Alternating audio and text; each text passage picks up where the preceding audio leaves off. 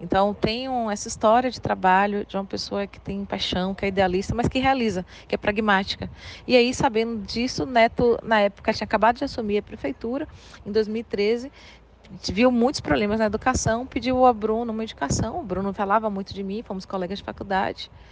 Neto, eu tinha sido aluno da minha mãe, mas eu não tinha vivência com ele, eu sou adiantada na escola, então não tinha vivência de colégio com ele, apesar de sermos contemporâneos. E aí eu vim larguei minha carreira, vim cedida pela Petrobras, comecei como diretora-geral da educação, tive a responsabilidade de conduzir o plano de carreira, ser a primeira capital com reserva de jornada, para que o professor possa preparar a aula, uma aula boa, de qualidade.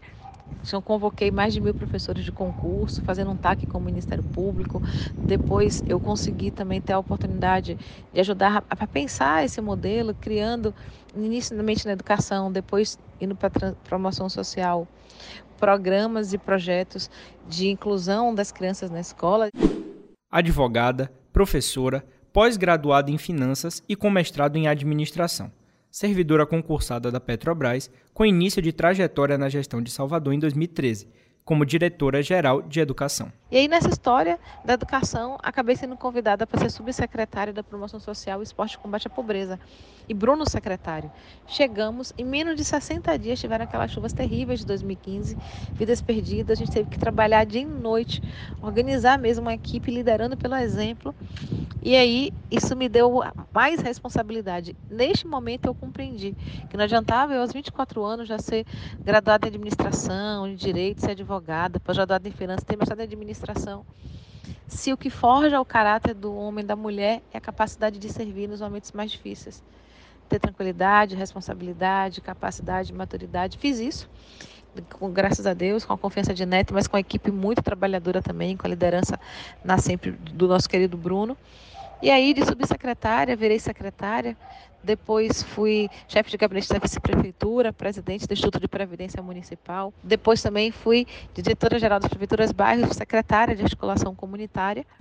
Esse currículo e a capacidade técnica também renderam a Ana Paula Matos, atualmente vice-prefeita da capital baiana, os cargos de chefia de gabinete da vice-prefeitura, presidente do Instituto de Previdência Municipal, secretária das prefeituras bairro, de promoção social e de governo.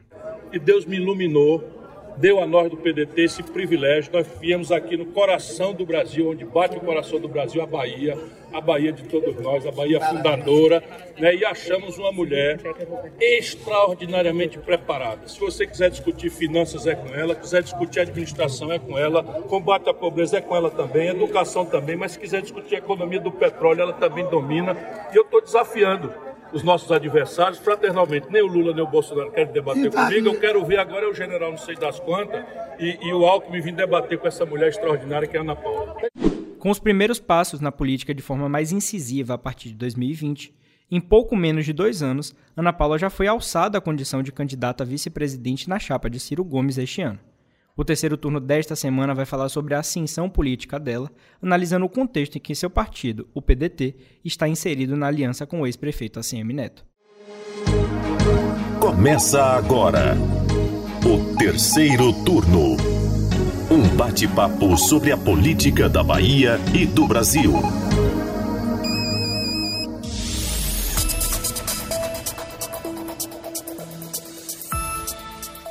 Eu sou Gabriel Lopes e comigo para a gravação do podcast de política, os repórteres do site Lula Bonfim. Olá, turma. E Anderson Ramos. E aí, galera, tudo bem com vocês? Pois é, meus queridos, mais uma sexta-feira aqui no terceiro turno. Hoje é dia 19 de agosto. Se você que está nos ouvindo aqui ainda não segue o nosso podcast nas principais plataformas, não perca mais tempo, aperta o botãozinho aí para acompanhar todos os episódios. Dessa forma, você é sempre avisado quando sai um novo episódio. Bom, os ouvintes com certeza perceberam, né? Os últimos episódios do terceiro turno trouxeram as movimentações de bastidor das três principais chapas. É, nessa disputa pelo governo da Bahia, nós tivemos essa semana o início oficial da campanha eleitoral também, mas hoje vamos focar em um outro assunto que não é de todo descolado dessas conversas. A gente vai falar mais um pouquinho sobre Ana Paula Matos, vice-prefeita de Salvador, agora candidata a vice-presidente ao lado de Ciro Gomes. Vamos começar, né, Lula? Pois é, Gabriel. Na abertura do episódio, você resumiu bem as qualificações de Ana Paula. Ela se formou em administração em 1998 e em 2001 se formou em direito aqui em Salvador. Ana também é especialista em finanças. Servidora concursada da Petrobras, ela deixou a estatal lá em 2013 para atuar como diretora-geral de educação, ainda na gestão de ACM Neto. De lá para cá, ela tem ocupado cargos importantes na gestão municipal, onde os holofotes, pouco a pouco, foram se virando para ela. É interessante a gente ver esses passos, viu, Lula? Ela já começou em uma parte essencial, que é a educação, foi chefe de gabinete da vice-prefeitura, passando pela Previdência Municipal, Secretaria das Prefeituras Bairro, que é uma grande unidade representativa da prefeitura que oferece todos os serviços disponibilizados pela gestão sem que a população se desloque até a sede de cada órgão ou cada secretaria. Depois ela foi secretária de Promoção Social e Combate à Pobreza e agora, mais recente, secretária do governo de Salvador. Dá para notar esse protagonismo dela na prefeitura. Pois é, mas antes da gente começar a falar né, dessa trajetória até aqui, acho interessante a gente citar todo aquele processo né, que colocou ela na vice de Bruno Reis. Vocês devem se lembrar bem, Ana Paula foi filiada ao PDT ali meio que na surdina, numa articulação do próprio ACM Neto. Mas a gente lembra que naquele momento, em 2020, lá meados é, de 2020, o nome do PDT para disputar a prefeitura de Salvador era Léo Prates, então secretário de saúde, né? A gente lembra também que a pandemia estava no começo, e um dos pontos que fez Léo desistir, recuar desse processo, também teria sido justamente é, a questão daquela desincompatibilização dele, que ele não conseguiu é, desincompatibilizar do cargo de secretário a tempo, também não conseguiu reverter os prazos no Tribunal Superior Eleitoral. E a gente comentou em outros episódios. Eu não acho que Léo Prates lançaria uma candidatura junto com o Bruno Reis, né, para ser concorrente, é claro. Eu acho engraçado porque é, é, a escolha de, de Ana Paula como vice de Bruno Reis, ela segue ali o, o roteiro é, é, é das, das escolhas do grupo de ACM Neto ultimamente, né? É, é, o roteiro de uma escolha de alguém ligado pessoalmente ao candidato a, a, a, ao cargo principal, no caso o prefeito de Salvador, né? Bruno Reis foi essa figura para Semineto, né? E Ana Paula Matos é essa figura para Bruno Reis, né? Eles foram colegas de faculdade, né? Então eles têm, têm uma relação muito, muito próxima há, há algumas décadas, né? E essa escolha segue também esse roteiro, que é também semelhante à escolha agora de Assemineto por Ana Coelho. Eles estudaram juntos, né? Na Universidade Católica aqui de Salvador, a UXAL. Estudaram direito juntos. É, a confirmação de Ana Paula como vice de Bruno Reis é, serviu para que o PDT fosse de uma vez por todas, né?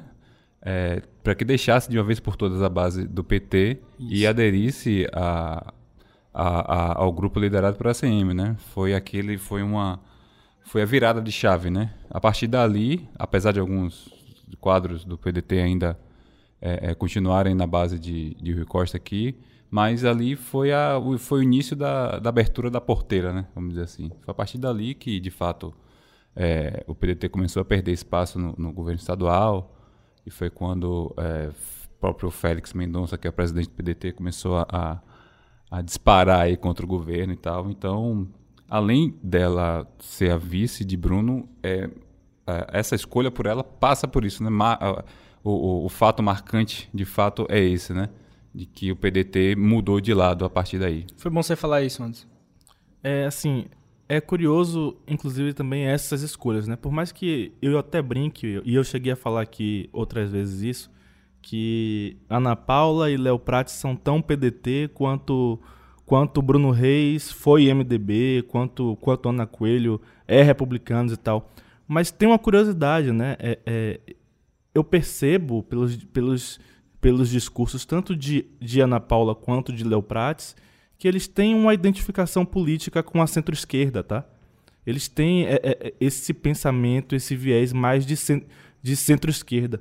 Isso ficou claro para mim, claro para mim, no momento é, é, é, de lançamento da pré-candidatura de, de Léo Prates a deputado federal neste ano. Eu estive no evento e Léo Prates deixou muito claro no seu, no seu discurso é, é, é o quanto ele se identificava com o pensamento de centro-esquerda e que isso, é, é para ele, não teria sido é, nenhum problema estar ao lado de Assemi Neto e ser de centro-esquerda, porque as ideias deles eram aceitas tranquilamente no grupo político, né? Importante a gente reforçar isso, né? Por mais que eles sejam nomes identificados ideologicamente com o PDT, né? Eles são nomes de Assemineto, são do grupo político de Assemineto, eles são soldados de Assemineto, que eles usam muito esse, essa palavra, né? É, soldados. E é assim que eles, que eles se comportam politicamente como soldados do grupo de Assemineto. Ana Paula, inclusive, frisa isso toda vez que tem oportunidade de conversar com a imprensa. Ela diz que faz parte do grupo liderado por Assemineto, ela coloca dessa forma. Então, acho que é interessante a gente destacar isso. Ana Paula, que teve um trabalho muito forte ligado à questão de promoção social. Ela foi secretária, né, foi titulada sempre aqui em Salvador. É, chegou a ser conhecida como Ana dos Pobres. Então, tem essa identificação realmente com o partido, como você falou. Inclusive, é um dos motivos aí que é, carimbou a ida dela para essa vice de Ciro Gomes, mas a gente fala disso um pouquinho mais para frente. A importância do PDT nesse arco, PDT nesse arco de aliança é que é o partido mais à esquerda, né, ali do é, é, dos aliados de Neto, né? Então a gente, se a gente for observar com um pouco mais de calma, tem um, um, um arco gigantesco ideológico em torno de Neto, né? É claro, ele está no União Brasil, mas tem aliados dele que nós sabemos que são pessoas dele em diversos partidos. Sim.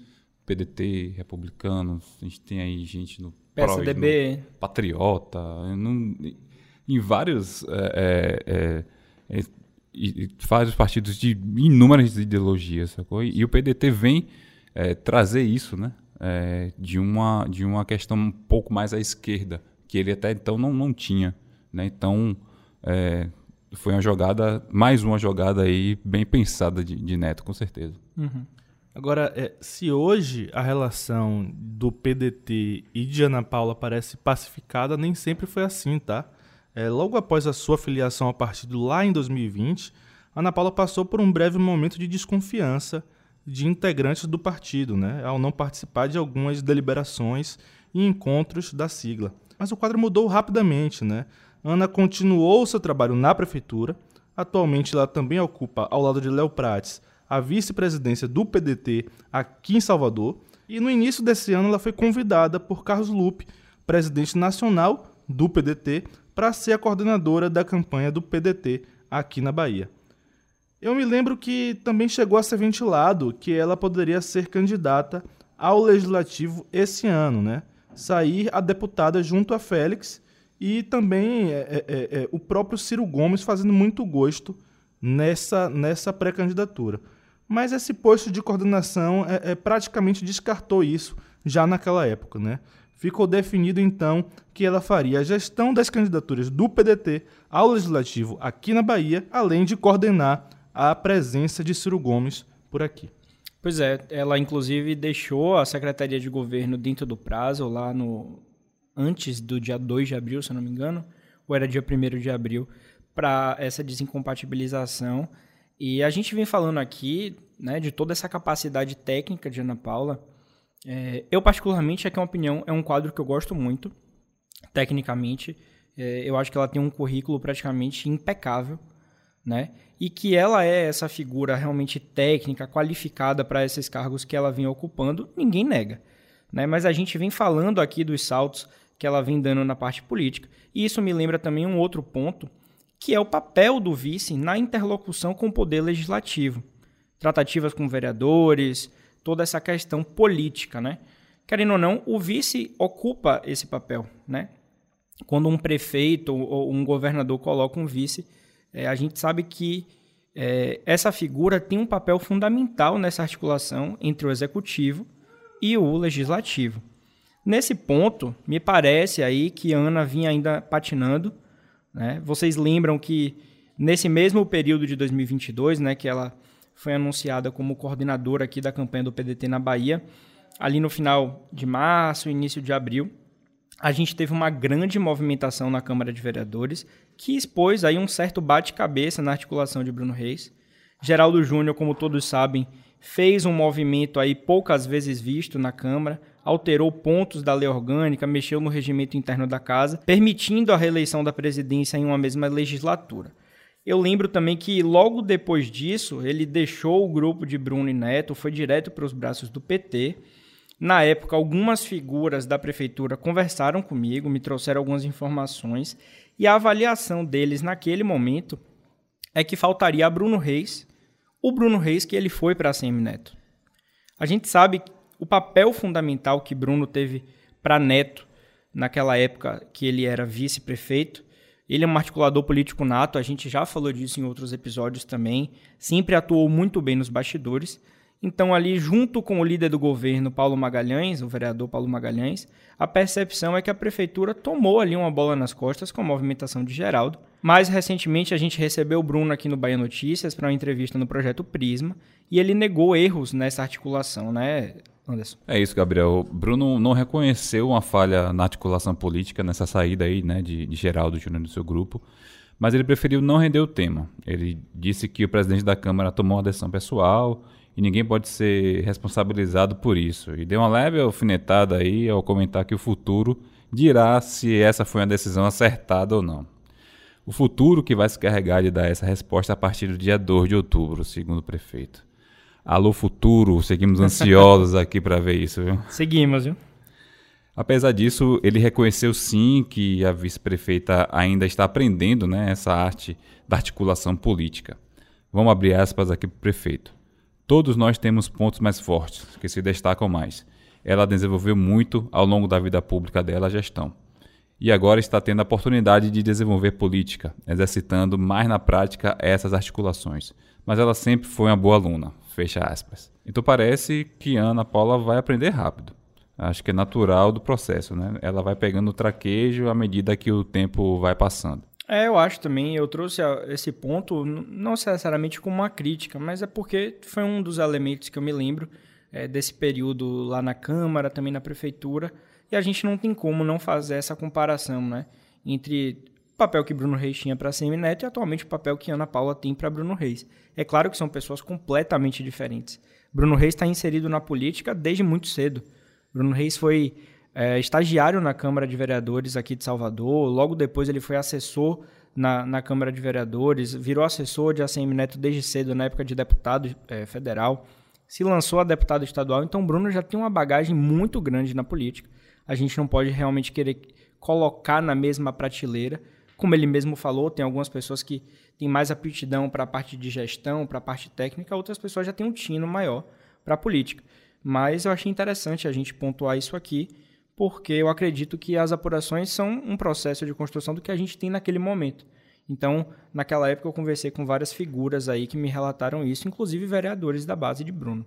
Eu acho que o fato dela ter cativado uma figura política eh, com história, com bagagem, como Ciro Gomes, acho que já diz muito sobre esse potencial que ela tem, né? Perfeito. Porque Ciro Gomes é, é, alguém com muita rodagem política. Muita rodagem. Foi deputado, foi prefeito, foi governador, foi ministro. Conhece demais né? o Brasil. Conhece muito o Brasil, conhece muito de política. Né?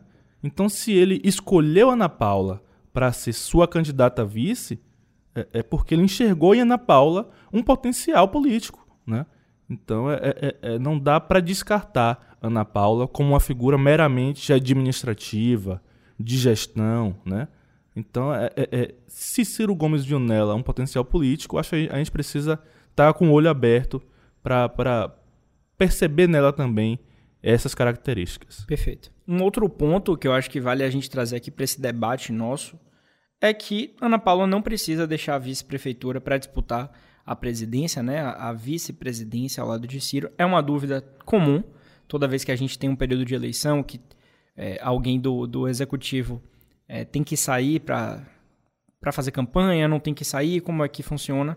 Então, é, como eu já falei aqui, ela deixou a Segov, né, que é a Secretaria de Governo de Salvador, até o dia 2 de abril, cumpriu esse prazo para desincompatibilização, o próprio prefeito Bruno Reis já falou sobre isso, e a única coisa que fica restrita é que Ana Paula não pode assumir a prefeitura em uma eventual viagem, é, ausência do prefeito Bruno Reis. Cabe explicar um pouquinho o porquê disso, né? É, é ela pode ser candidata a vice-presidente sendo vice-prefeita porque o cargo de vice não tem tinta na caneta, né? Mas se ela é, assume a prefeitura em algum momento, ela passa a ter tinta na caneta.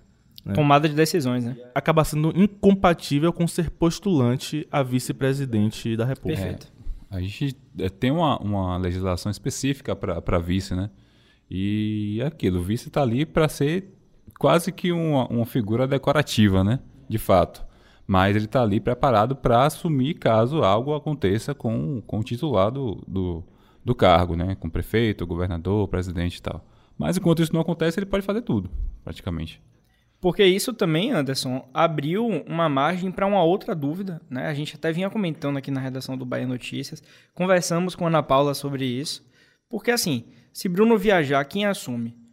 Pela sucessão, pela linha natural, seria Geraldo Júnior, que é o presidente é, da Câmara de Vereadores, e olhe que saia justa a gente teria se Geraldo Júnior assumisse a prefeitura, caso é, Bruno viajasse, porque Geraldo Júnior agora faz parte do grupo adversário. Geraldo Júnior está brigando diretamente contra a Semineto.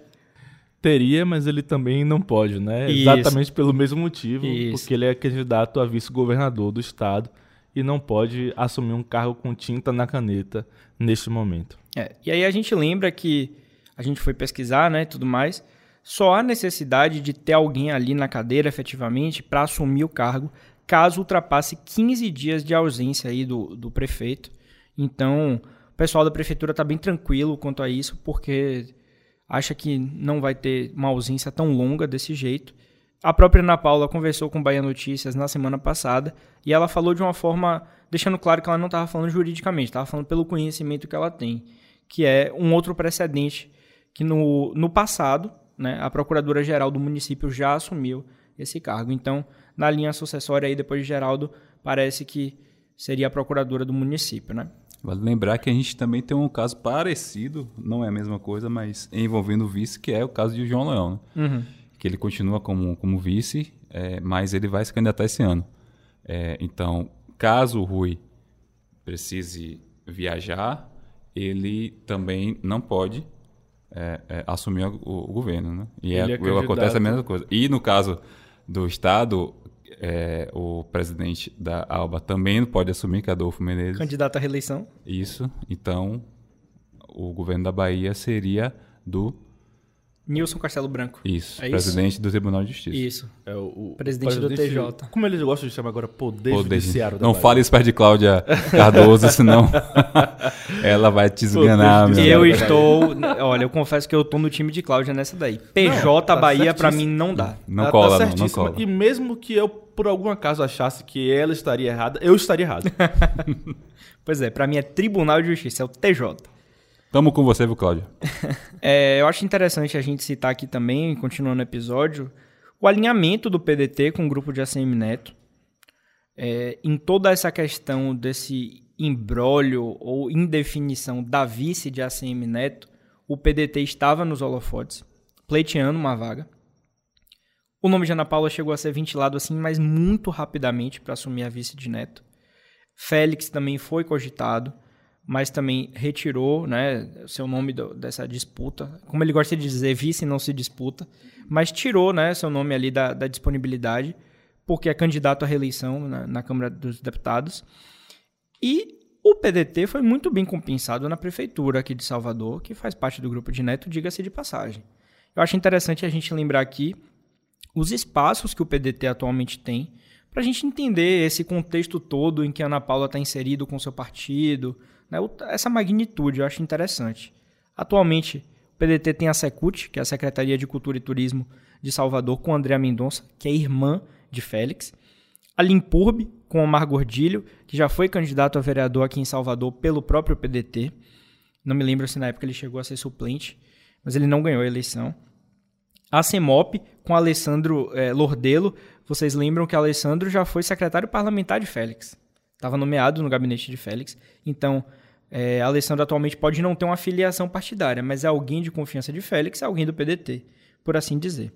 E a própria vice, Ana Paula, né, a vice-prefeitura, sem contar a Segov, que também era da própria Ana Paula, né, que, que tocava aí à frente da Secretaria de Governo, mas teve que deixar. Então, veja quantos espaços o PDT, não me lembro um, um outro partido com tantos espaços atualmente no, no, no secretariado ali, tudo bem que a Limpurb está ali um pouquinho abaixo, mas são pastas importantes, né, são órgãos importantes da gestão municipal. É, você falou aí de, de André Mendonça, é, ela assume agora um cargo na, no, na máquina municipal, mas até há pouco tempo ela, ela estava junto com, com o governo, né, na JUSEB.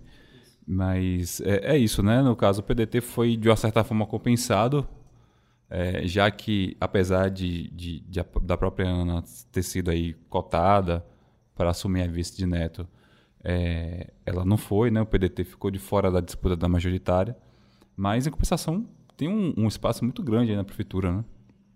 A gente observa aí das, das secretarias e dos cargos que você falou, é, é, boa parte agora, essas, essas aquisições do PDT foram importantes. É, não sei se, se em algum momento o PDT assumiria alguma vaga na majoritária, acho um pouco difícil a gente ver isso, né? Mesmo antes né, da chegada do, do PP. É, mas é isso, né? É um partido que até pouco tempo estava do outro lado, agora mudou, né? E tem um espaço considerável né, na máquina municipal. O que eu acho que realmente a vaga para vice de Neto esse ano era do Republicanos. Eu acho que isso ficou muito claro.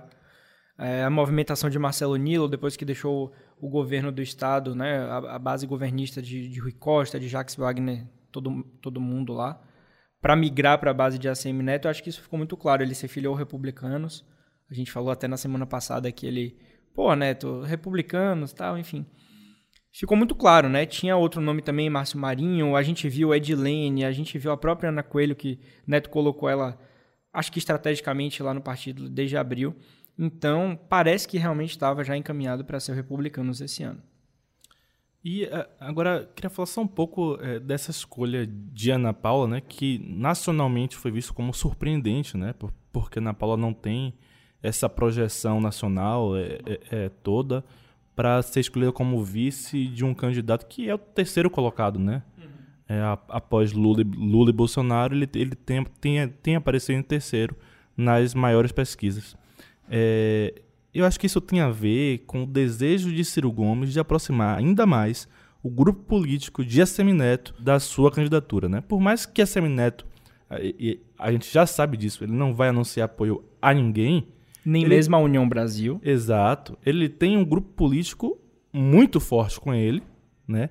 Que já tem demonstrado é, é, sinais de apoio à candidatura de Ciro Gomes, começando pelo prefeito de Salvador, Bruno Reis, né? Que já declarou apoio a Ciro Gomes e Ana Paula. Ele falou: é claro que eu vou votar na minha vice-prefeita, né? Ou seja, vai votar em Ciro. E, e, e já existe uma, uma movimentação de vereadores de Salvador também para anunciar esse apoio, né?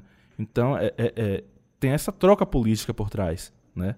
Tudo bem, é, eu escolho é, um membro do seu grupo político para vice e o seu grupo político me dá apoio. Você, você não precisa necessariamente declarar voto em mim, mas o seu grupo político vai, né? É isso que é isso que está acontecendo. Só falta isso, né? Só falta Neto do grupo dele, praticamente só falta ele dizer não, eu apoio o Ciro, tá? Mas ele não vai fazer isso. Ele sabe? não vai fazer isso. Mas Assim, eu já disse isso também aqui outra vez, tá? Eu acho que o candidato do coração, da consciência de ACM Neto é Ciro Gomes. E eu falei aqui também no episódio passado, isso faz sentido. Diante de toda essa construção que a gente está vendo hoje no cenário nacional e no plano local, isso faria sentido. Né? A ACM Neto ter como candidato Ciro Gomes. Mas de qualquer forma, eu acho que Ciro fica bem na fita ele não, não tem o, o, o, apoio né, nominal de ACM Neto dizendo que apoia ele, mas ele tem toda essa bagagem do grupo que já está consolidado aqui em Salvador, pelo menos. Tem uma boa fatia do, do Estado. Então, digamos assim, de forma alguma, Ciro Gomes fica sem palanque na Bahia. Ciro terá palanque na Bahia. Então. Por baixo, ele vai ter o prefeito de Salvador. Pois né? é. Que já é muito. O prefeito de Salvador é e sua base. Pois é. E, e por falar em base, Anderson esteve essa semana Anderson foi de penetra. vou falar aqui, viu? Anderson foi de penetra. Só tinha ele da imprensa lá, o bonitão. Olha. Na hora do almoço, lá no Barbacoa, na, na última quarta-feira. Você esteve lá, né, Anderson? Conta aí como foi essa experiência lá, o almoço com os vereadores da base de Bruno. É, rapaz, eu estive lá. É, praticamente todo mundo da base, né? É, do prefeito decidiu apoiar a candidatura de, de Ciro Gomes e Ana Paula. No almoço, Ana Paula esteve presente, né?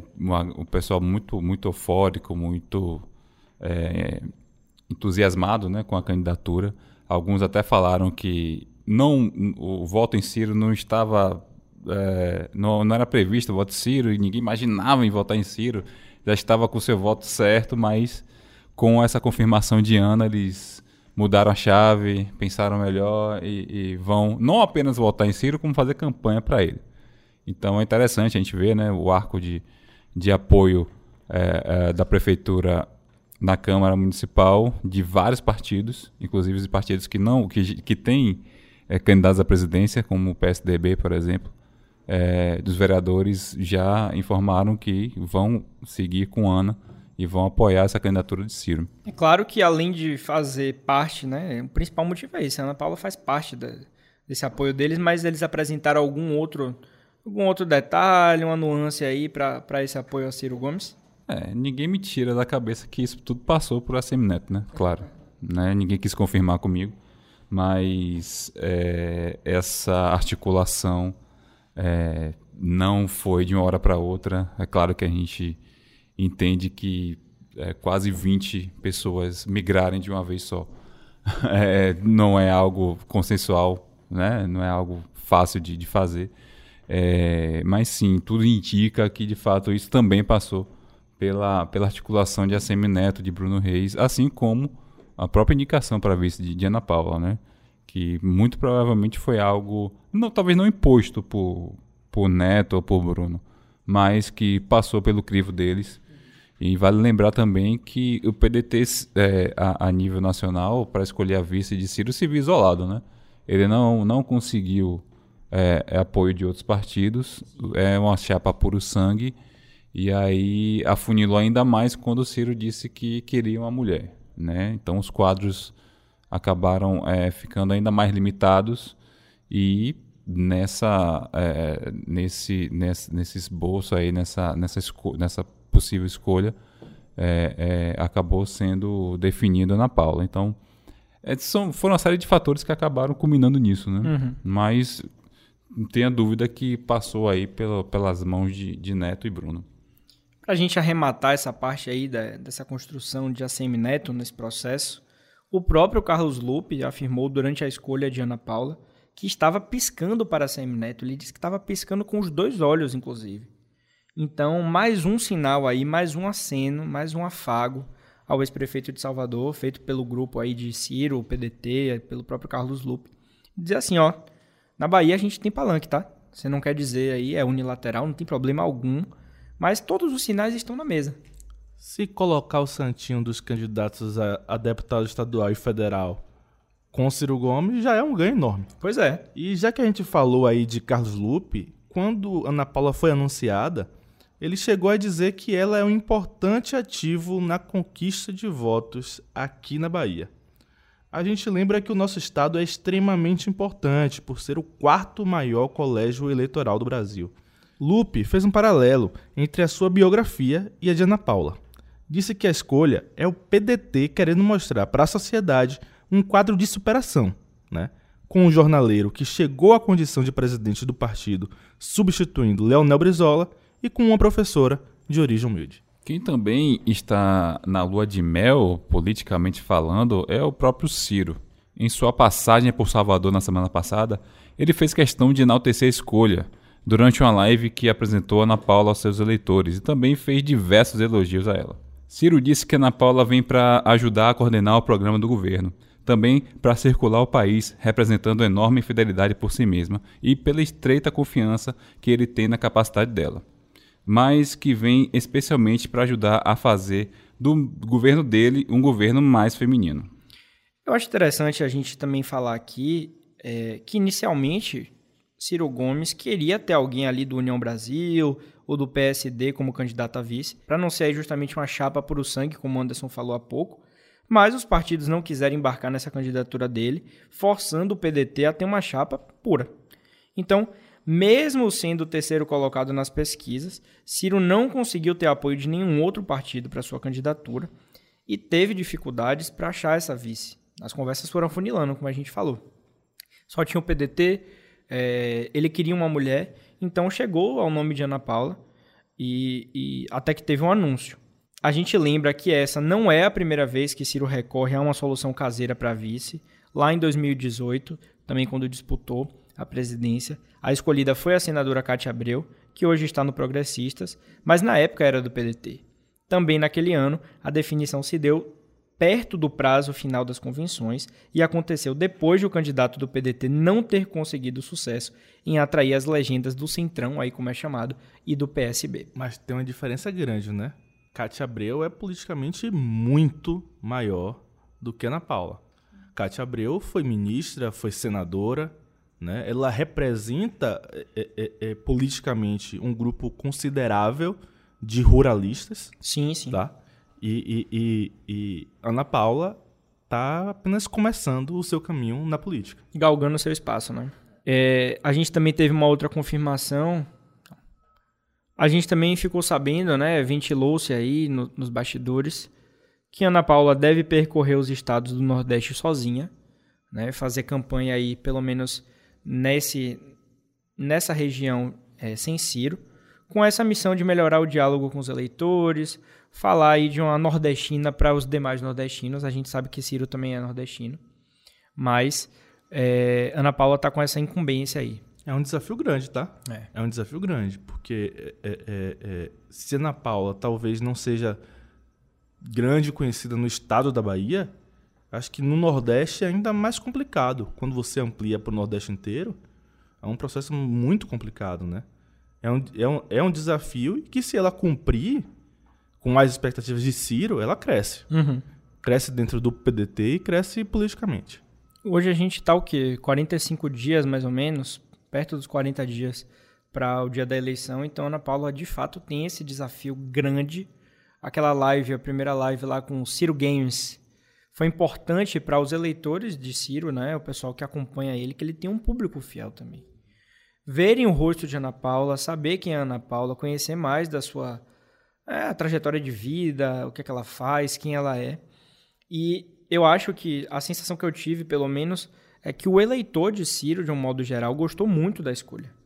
Se identificou com a escolha. Então, vamos esperar aí para ver como é que vai ser essa, essa rodagem de Ana Paula e botar o pé na estrada pelo Nordeste do Brasil. É, é, eu até perguntei isso a ela, né, nesse almoço que eu fui de penetra aí. E ela falou que seria uma, uma campanha conjunta, né? Não seria separada de Ciro, mas seria uma campanha conjunta, seria um somatório. Ela chegou até a, a, a me dar como exemplo o, a campanha que ela fez aqui com o Bruno Reis em 2020, que foi algo nesse sentido também, né? Enquanto o Bruno Reis estaria é, estava fazendo campanha um lado, ela estaria é, é, com, com outro em outro lado da cidade. Então são campanhas que acabam se complementando, né? Ela em, em alguns cantos do, do Brasil de fato mais focada no Nordeste, enquanto Ciro percorre os outros as outras regiões. Então é esperar para ver como é que vai ficar aí essa campanha. Pois é, pessoal. Mas só para a gente continuar aqui, eu falei há pouco que Ciro é nordestino, mas nordestino de alma, né? Tem suas bases no Ceará há muito tempo Sobral, né, Lula? Isso, município de, de Sobral, né? Ele tem as bases políticas dele lá. É, é, é, inclusive, é, é, foi, foi o município daquela confusão toda com, com, com Reto Escavadeiras. Sim. É, com Cid Gomes. Cid né? Gomes. Então, é, essa é a base política de Ciro Gomes mas ele nasceu em Pindamonhangaba, que é, São Paulo. que é no interior de São Paulo. Perfeito. A mesma cidade que Alckmin nasceu também, né? Olha aí. Curiosamente, aí é, é um centro político importante do país, né? Com Alckmin e Ciro Gomes. Pois é, só para deixar registrado, não ficar nenhum erro aí, Ciro é um nordestino de alma, tenho certeza disso. E assim a gente vai encerrando aqui mais um terceiro turno, terceiro turno 141. Tá chegando a 150, viu, meus amigos? Tá chegando.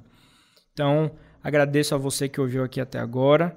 E deixo meu abraço a Anderson, a Paulinho aqui na, na técnica, a Lula, Boa sorte aí na caminhada a todos os candidatos, para Ana Paula, para Ciro, para os seus adversários. E boa sorte pra gente que vai cobrir também, tá? Pois é, porque agora começou oficialmente. Vamos precisar, com certeza. Estamos agora já dentro do período de campanha oficial, tá? Eu acho que esse mês de agosto aqui já, já tá liquidado. Setembro vai passar num tapa, como a gente diz aqui em Salvador, viu? Valeu, Gabriel. Valeu, Anderson. Valeu, Paulinho. Muito obrigado, ouvintes. E até a próxima semana. Valeu, galera, por acompanhar mais um episódio e até, e até a próxima semana. Agora é com você, ouvinte. O que achou da escolha de Ana Paula Matos como vice de Ciro Gomes? Deixe sua opinião lá nas redes sociais, sempre usando a hashtag Terceiro Turno BN. Assim a gente pode interagir diretamente com você. O terceiro turno é gravado da redação do Bahia Notícias e conta com a apresentação dos repórteres Gabriel Lopes, Lula Bonfim e Anderson Ramos. No início deste episódio, você ouviu as vozes de Ciro Gomes, candidato à presidência da República, e de Ana Paula Matos, vice-prefeita de Salvador e agora candidata a vice-presidente do país. A edição de som é de Paulo Vitor Nadal e o roteiro de Gabriel Lopes. Você ouviu o terceiro turno, o seu podcast semanal sobre a política da Bahia e do Brasil.